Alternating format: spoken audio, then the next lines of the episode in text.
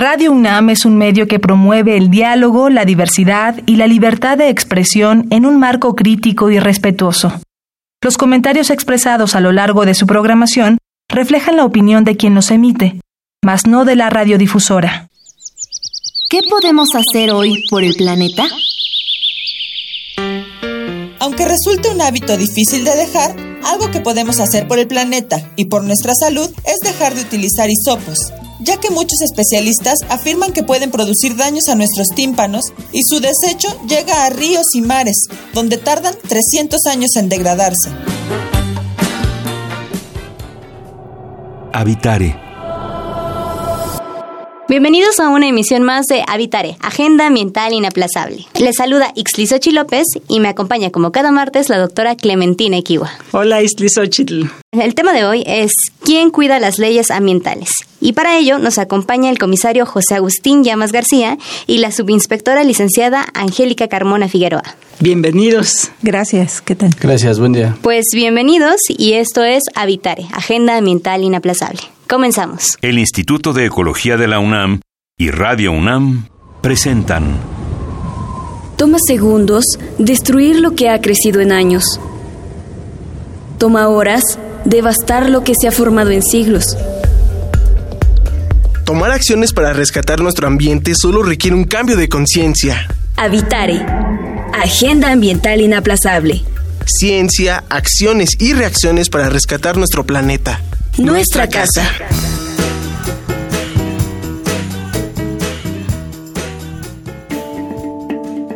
Ecoefemérides.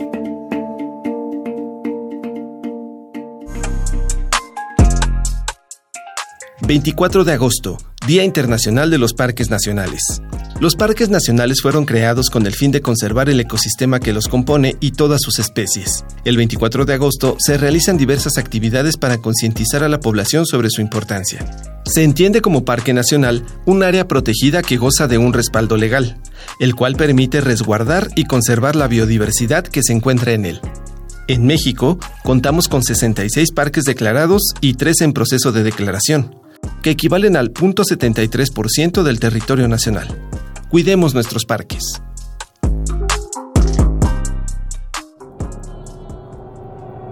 Estamos en Habitare, nuestra casa.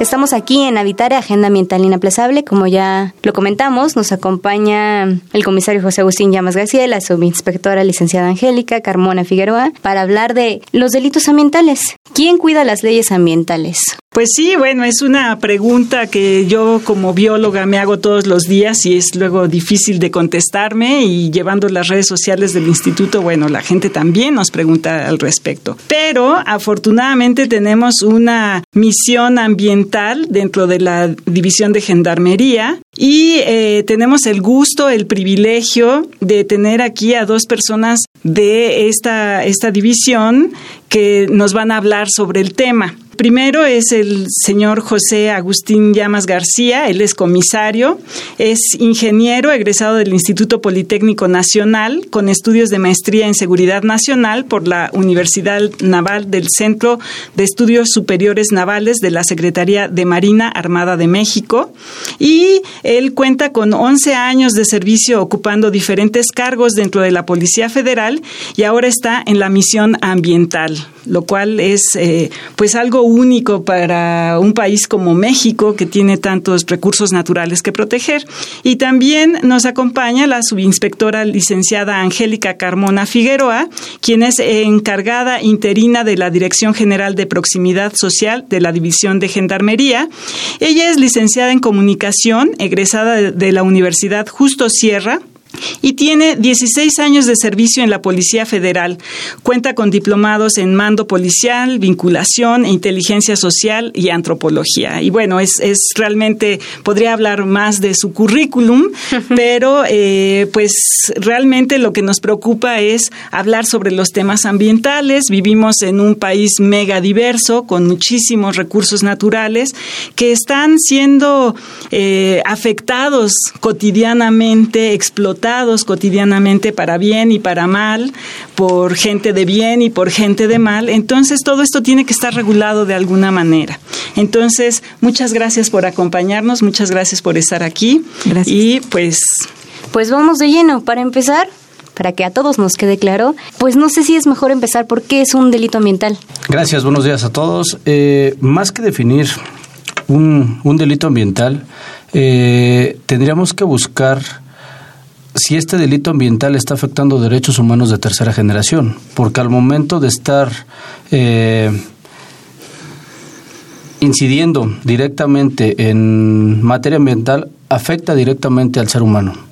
Eh, en este caso tenemos 182 áreas naturales protegidas, de las cuales, con respecto a la división de, de Gendarmería y su misión ambiental, se priorizaron 16 áreas naturales protegidas, en las cuales eh, tres son estratégicas en, los despliegues, que es Alto Golfo de California, eh, Mariposa Monarca en, en Michoacán y Calakmul en Campeche, donde estas tres áreas naturales inciden directamente en el desarrollo nacional, específicamente recursos y protección del capital natural.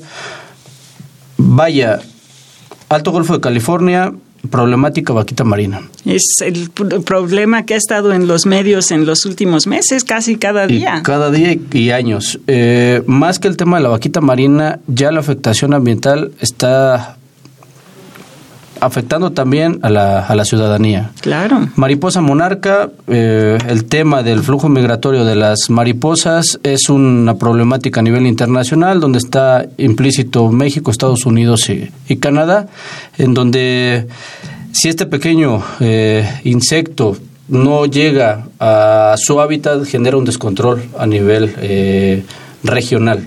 Y en el caso del tráfico de madera en Calakmul, en la reserva de la biosfera de Calakmul, ya también está afectando el, desarrollo. Por eso mencionaba que más que definir un delito ambiental, tendríamos que analizar el, entorno, los, los potenciadores y cuál es la problemática en sí que está generando a la población. Claro, porque en realidad eh, se habla como que por un lado está la naturaleza y por otro lado estamos los humanos, ¿no? Y realmente todos los asuntos ambientales, decimos los biólogos, pues ya son de seguridad nacional, ¿no? Y claramente estos eh, temas, el de la vaquita y del Alto Golfo, que ya se ha hecho más que un problema por una especie, como dicen, ya se está haciendo un ecocidio. La zona la están transformando y, y deshaciendo terriblemente, ¿no? Entonces, bueno, ese es, ese es el nivel de esto. Entonces, ¿por qué sería importante tener empezando por ahí, una gendarmería ambiental. ¿Quién está especializada? ¿Por qué tienen que estar especializados, digamos?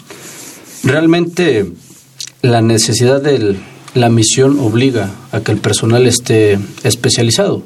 Eh, yo, como lo comentaba, 182 áreas naturales, naturales protegidas. Aparte, México es un país megadiverso, más de 124 millones de habitantes. Eh, distintos climas, entonces el elemento tiene que estar especializado de acuerdo al lugar donde se está, se está desplegando. Claro, claro. Si tenemos, no sé, eh, las cactáceas, por ejemplo, son especies eh, muchas especies de cactáceas, bueno, y creo que todas las especies de cactáceas no se pueden exportar, por ejemplo. Entonces, bueno, cualquiera no puede decir esta pasa o no pasa, ¿no? Tiene que haber alguien que pueda distinguir, empezar por ahí que es una cactácea. Si hay algunas plantas que se confunden, ¿no? Pues necesitan saberlo. Y por ejemplo, ¿dónde podremos consultar de pronto los delitos ambientales? Porque así como en general se nos hace muy fácil, por ejemplo, talar el árbol que está enfrente de nuestra casa o podarlo, lo que sea, pero no sabemos que necesitamos un permiso, de pronto no tenemos conciencia de cuáles especies pues están en peligro, ¿no? Por ejemplo, en los mercados, en los lugares donde venden mascotas, ¿cómo podemos darnos cuenta de cuáles especies están en peligro, por qué es un delito ambiental y sobre todo, dónde podemos dar aviso de estos delitos ambientales? Con respecto a ubicar eh, cuáles especies están protegidas, tenemos la norma 59 de Semarnat, eh, CITES, específicamente en donde nos enlista eh, cuáles son las especies que no pueden ser traficadas y están en, peligro. Eh, con respecto a Policía Federal, tenemos los protocolos de denuncia y aquí le cederé la palabra a mi compañera Angélica, ella es la experta en temas de prevención y, y denuncia. Gracias. Eh, nosotros, todos la ciudadanía, como bien lo dices, eh, es importante tener ese interés de denunciar. Somos corresponsables de la denuncia y somos corresponsables del, de la comisión de algún delito. Las autoridades no pueden trabajar solas, siempre necesitan una denuncia y necesitan la ratificación de esa denuncia. Y estamos obligados por ley como ciudadanos a denunciar. No es eh, todo que toda la carga se le tenga que dejar a, a las autoridades. Es una responsabilidad compartida. No podríamos atender ningún tipo de delito, no solo de delitos ambientales, sino de ningún otro tipo, si no existiera la denuncia. Y esa responsabilidad que adquiere un ciudadano cuando, bueno, la descripción de, de, denuncia es el acto de ir a denunciar cuando se está haciendo eh, testigo de alguna situación, pero Específicamente el Código Nacional de Procedimientos Penales, eh, su artículo 222 nos dice que estamos obligados a denunciar cuando nos conste que se ha cometido un delito o de un hecho probablemente constitutivo de delito. Eso quiere decir que si una vez nosotros ya identificamos que hay alguna eh, especie en peligro de extinción, la venta de alguna especie, alguna tala ilegal, estamos obligados a denunciar eh, ese hecho. Podemos denunciar en, en sencillo, para Policía Federal podemos denunciar en 088 y tenemos una aplicación móvil que se descarga en los teléfonos inteligentes. Eh, es gratuita la aplicación, podemos bajamos la aplicación y hacemos la denuncia. Eh, sin costo, es la LADA también, en el 088 podemos denunciar a los mismos compañeros que van en las unidades, ellos los pueden canalizar. Y bueno, en los estados me parece que es 911, pero para Policía Federal en particular y denunciar una, un delito ambiental es el 088. Bueno, me parece muy importante eh, aclarar esto porque de pronto se nos hace como que la denuncia siempre es un proceso engorroso, ¿no? Pero ahora que nos lo hacen saber, por ejemplo, a partir de una aplicación, pues es muchísimo más fácil. Otra de las cuestiones o de las preguntas de pronto es que identificamos si esta venta de productos, no sé, por ejemplo, pescados, la totoaba, por ejemplo, en mercados sobre ruedas o la venta de alguna especie, no sé, el caso del ajolote, ¿no? De pronto son muy vistosos, la gente los aprecia mucho, pero no tienen conciencia de que son especies en peligro, ¿no? Entonces, cuando detectamos esto, ¿solo denunciamos o tenemos que llevar como alguna evidencia, tomar una foto? Eh, ¿qué, ¿Qué características aportan para, para realizar esa denuncia? Mira, las herramientas de oro que nos pueden servir para una denuncia que no necesariamente están obligados como ciudadanos a capturarlas y eh, a seguir el paso uno al paso cinco sería es qué hecho es del que estoy siendo testigo, en dónde o la ubicación lo más aproximada posible de donde estoy siendo testigo, qué datos eh, de relevancia le pueden servir a las autoridades, es decir, afuera del metro tal eh, reiteradas ocasiones, un carrito sobre ruedas de un señor con tales características aproximadas. Y tu denuncia, además de que va a ser anónima, nos va a servir para empezar a recabar datos, porque si bien a lo mejor no podríamos iniciar una investigación con una sola denuncia, nosotros podríamos capturar esas, esos datos que nos van a servir para armar bases que después se pueden enlazar con otras denuncias que a lo mejor tuvieron que ver con otro delito o tuvieron que ver con el mismo y entonces podemos ir amarrándolo o hacer las redes de vínculos que nosotros le llamamos. Entonces, los datos que más puedas observar, como a veces no nosotros no somos muy dados a observar o a darnos cuenta de lo que estamos observando, pero el solo hecho de, observar la edad de la persona que le estaba vendiendo, edad aproximada, si se lo vende normalmente a vehículos y no a personas que a transeúntes, si se acerca y nada más está de tal hora a tal hora, eh, los mejores investigadores es la propia sociedad. Perfecto, pues ya que ha quedado claro un poquito que no es tan difícil, vamos a una pausa para escuchar la cápsula de Mujeres en el Campo. Mujeres en el Campo.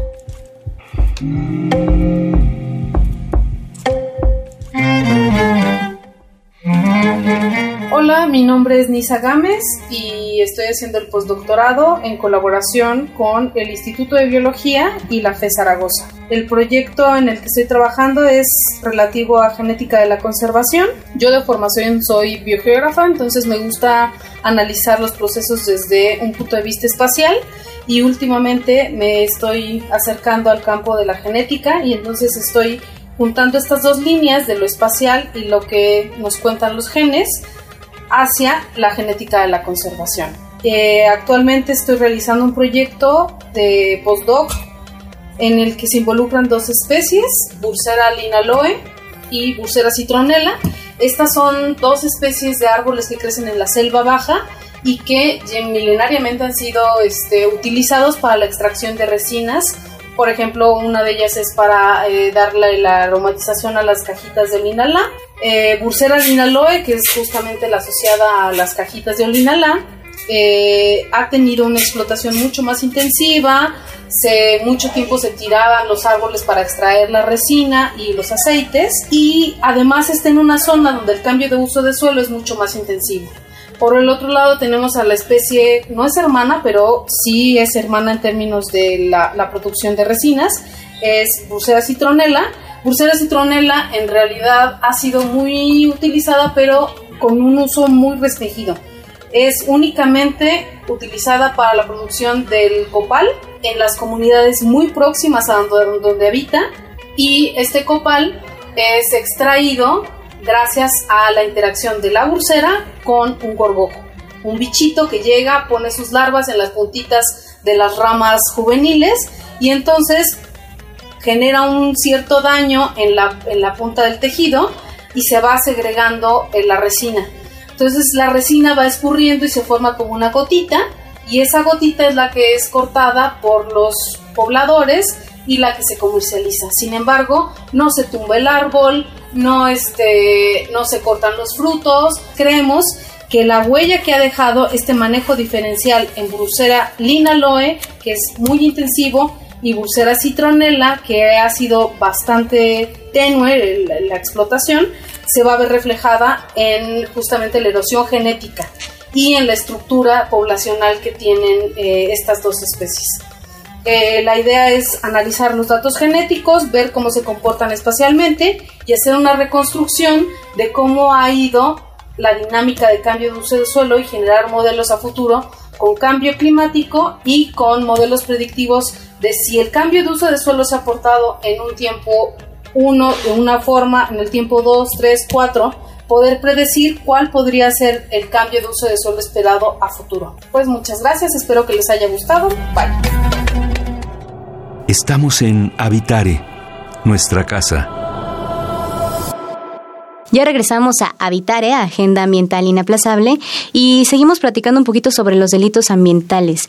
De pronto toda esta gama es muy amplia y no tenemos como mucha conciencia. Ya nos comentaron sobre la situación de la vaquita marina, de las maderas, la mariposa monarca, pero además de estos tres que son como muy bien identificados, ¿qué otros delitos ambientales eh, son un problema para, pues sí, para la naturaleza mexicana, ¿no? Para los ecosistemas mexicanos más que identificar delitos ambientales, tendríamos que ver qué es lo que está pasando a nivel mundial. Si revisamos el reporte de Global Risk del eh, Foro Mundial Económico, nos establece de 2011 a la fecha eh, las afectaciones en materia ambiental van en incremento, repitiéndose para este año degradación ambiental, eh, pérdida, colapso de biodiversidad, y si los alineamos con las amenazas que estableció la OEA en el 2003 en la Declaración de Seguridad de las Américas nos dice que ha evolucionado la seguridad a un carácter de multidimensionalidad y nos establece también las, las afectaciones ambientales que ya son compartidas en la región, en el continente. No pudiéramos identificar un tipo específico de delito ambiental, sino ya son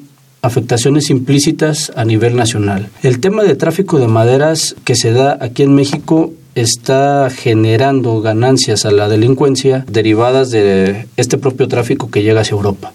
El tema de la vaquita marina, como lo comentaba anteriormente, es ya un problema que me está generando una situación social. Eh, pero también pudiéramos analizar eh, los desastres naturales. Los desastres naturales inciden en el desarrollo de la sociedad. Entonces, implícitamente eh, verificar si el tráfico de especies me está afectando un entorno, sí lo está haciendo, pero va más allá. Pudiéramos estudiar la problemática que se presenta en el robo de hidrocarburos hace 10 años y empezábamos a ver estas mismas situaciones.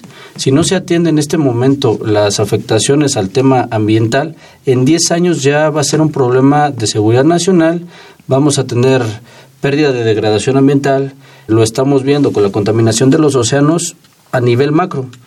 Pero si lo queremos revisar a nivel micro, qué es lo que está pasando en, en estas 182 áreas naturales eh, protegidas que tenemos y revisar matiz por matiz, nos vamos a dar cuenta que el problema es muchísimo más grande. ¿Cuáles son otras acciones que vienen dentro de esta misión ambiental?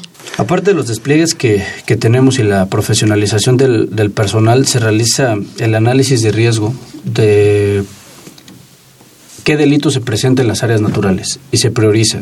Eh, el propio despliegue que tenemos en el Alto Golfo eh, está atendiendo el tráfico de, buche de totoaba, sí, pero no nada más es el buche de totoaba, es la pesca ilegal de la totoaba, la protección de la vaquita marina, la protección del entorno, sí. Mariposa monarca y, regreso otra vez al mismo tema, es un éxito, en el WWF hace dos años, eh, a través de un comunicado, mencionó que se redujo la tala clandestina el 90%. Entonces, todo esto derivado no más que a un despliegue y presencia del personal, sino trabajo de investigación, trabajo de, de gabinete, trabajo de análisis, que se determinó dónde desplegar al personal, cuáles tendrían que ser las aportaciones y apoyo a la sociedad para incentivarlos a cambiar las actividades que estaban realizando y no generar alguna situación de tal moderada, pero sí un uso eh, adecuado y que pudiera seguir la comunidad avanzando, ¿no? que no se cortara de tajo por, el, por la situación de, de la tala. Entonces, no nada más son los despliegues que, que hacemos, ¿no? es la especialización, el análisis, la, la inteligencia. Claro, es, es todo el, el, trabajo de peapa, digamos. ¿no? Bueno, y para seguir ahondando en este tema, Primero vamos a hacer una pausa para presentar la cápsula La biodiversidad y yo. La biodiversidad y yo.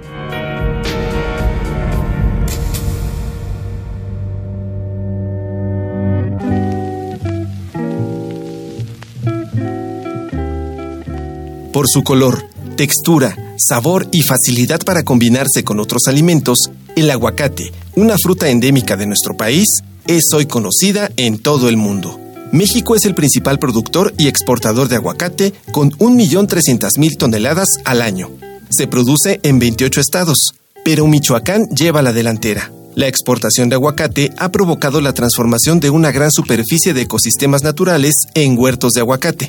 El éxito económico ha tenido un gran impacto ecológico, como la disminución de servicios ambientales y de la biodiversidad mayor consumo, mayor erosión y contaminación, además de menor captura de carbono. Tan solo en la meseta purépecha, la deforestación anual es de alrededor de 500 hectáreas. Se ha favorecido la variedad de aguacate Hass, disminuyendo la riqueza genética de las variedades nativas. Este aguacate es más cremoso que el persa americana, de ahí su fama. Entre 1994 y 2011 se cultivaron 405 mil hectáreas y en 2012 aumentaron 151 mil más y el 95% fueron de aguacatejas. El fruto del aguacate es uno de los más nutritivos entre todas las frutas comerciales. Tiene un alto contenido de calorías, proteínas, lípidos y vitaminas, particularmente vitamina A, así como potasio, fósforo y calcio. Ha sido utilizado por nuestros antepasados desde hace 9.000 años. La evidencia del uso del aguacate proviene de la cueva de Coaxtlán en Tehuacán, Puebla. Además de los frutos frescos, se utiliza la pulpa congelada o deshidratada y los extractos de aceite para la industria cosmética. Las hojas, semillas y corteza se utilizan como remedio medicinal y también en la producción de tintes. El aguacate mexicano es conocido como el oro verde por todas estas características.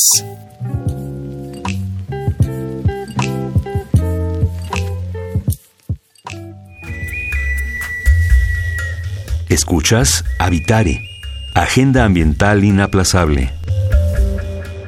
Ya regresamos a Habitare, Agenda Ambiental Inaplazable. Y para continuar con el tema, nos gustaría un poquito que nos platicara subinspectora Angélica, eh, ¿cuáles son, para incentivar también la denuncia de los ciudadanos, cuáles son un poco de los logros que, ha obtenido, que han obtenido en la gendarmería a partir de las denuncias? Un derecho de tercera generación es vivir en paz no sé si se enuncia tal cual, pero para vivir en paz o para construir la paz nosotros tendríamos que estar considerando que vamos a trabajar de la mano con la ciudadanía, vamos a construir la paz de la mano de la ciudadanía eh, bajo una democracia participativa, como lo mencionaba la doctora.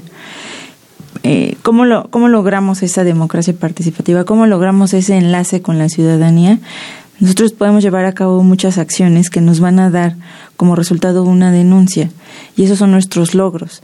Podemos llevar a cabo acciones de prevención, acciones de, de proximidad que le llamamos de proximidad social y uno de nuestros logros, de nuestros casos de éxito eh, fue el año pasado eh, a través de una denuncia que no necesariamente fue una denuncia de un delito, sino fue una denuncia de apoyo que nos pidieron. Eh, nos mencionaban que había una comunidad otomí en Chapa de Mota, Estado de México, que no tenía escuela. Y a través de acciones de proximidad y de vinculación logramos la construcción de una escuela para esa comunidad otomí. Ese es un concepto muy bonito y con el que nos queda más claro, ¿no? Vivir en paz, la importancia de vivir en paz y saber que las autoridades son pues cercanas a nosotras, ¿no? Aliados. aliados somos aliados y como vivimos en un país democrático, podemos participar para tener un mejor país. Me parece muy padre. Y justo para poder participar y tomar acciones, ¿nos podrían repetir un poquito los datos de la aplicación que nos comentan y el número para denunciar? Claro, la aplicación es PF Móvil sin costo, la descargas gratuita en tu teléfono celular y el número para la denuncia a la Policía Federal es el 088. Muy bien. Perfecto. Pues les agradecemos mucho, creo que ya ha quedado claro y pues a seguir involucrándonos, ¿no? En todo esto que nos compete para vivir en paz. Pues agradecemos a nuestros invitados, el comisario José Agustín Llamas García y la subinspectora licenciada Angélica Carmona Figueroa. Muchas gracias por acompañarnos. Muchísimas gracias por su presencia. Agradecemos al Instituto de Ecología de la UNAM y a Radio UNAM. En los controles técnicos nos acompañó Miguel Ángel Ferrini y Emiliano Rodríguez. En la asistencia de producción estuvo Carmen Sumaya y Flor Canchola. En información estuvo Gaby Jiménez Casas y Aranza Torres. Producción de Paco Ángeles y en las voces los acompañamos Ixtlizochi López y Clementina Equigua. Hasta la próxima. ¿Qué podemos hacer hoy por el planeta? El desodorante en spray es un producto que no solo puede causar daños en la piel, sino también daña el medio ambiente debido a los químicos que contiene, como los clorofluorocarbonos o CFC, sustancia que provoca el agujero a la capa de ozono. Te recomendamos cambiar tu desodorante en spray por uno en barra, o mejor aún, puedes hacer uno casero o utilizar una piedra de alumbre. Así reducimos también nuestro desecho de envases. Visita ecología.unam.mx para obtener más información sobre el tema de hoy. Y si quieres escuchar todas nuestras emisiones, entra a radiopodcast.unam.mx.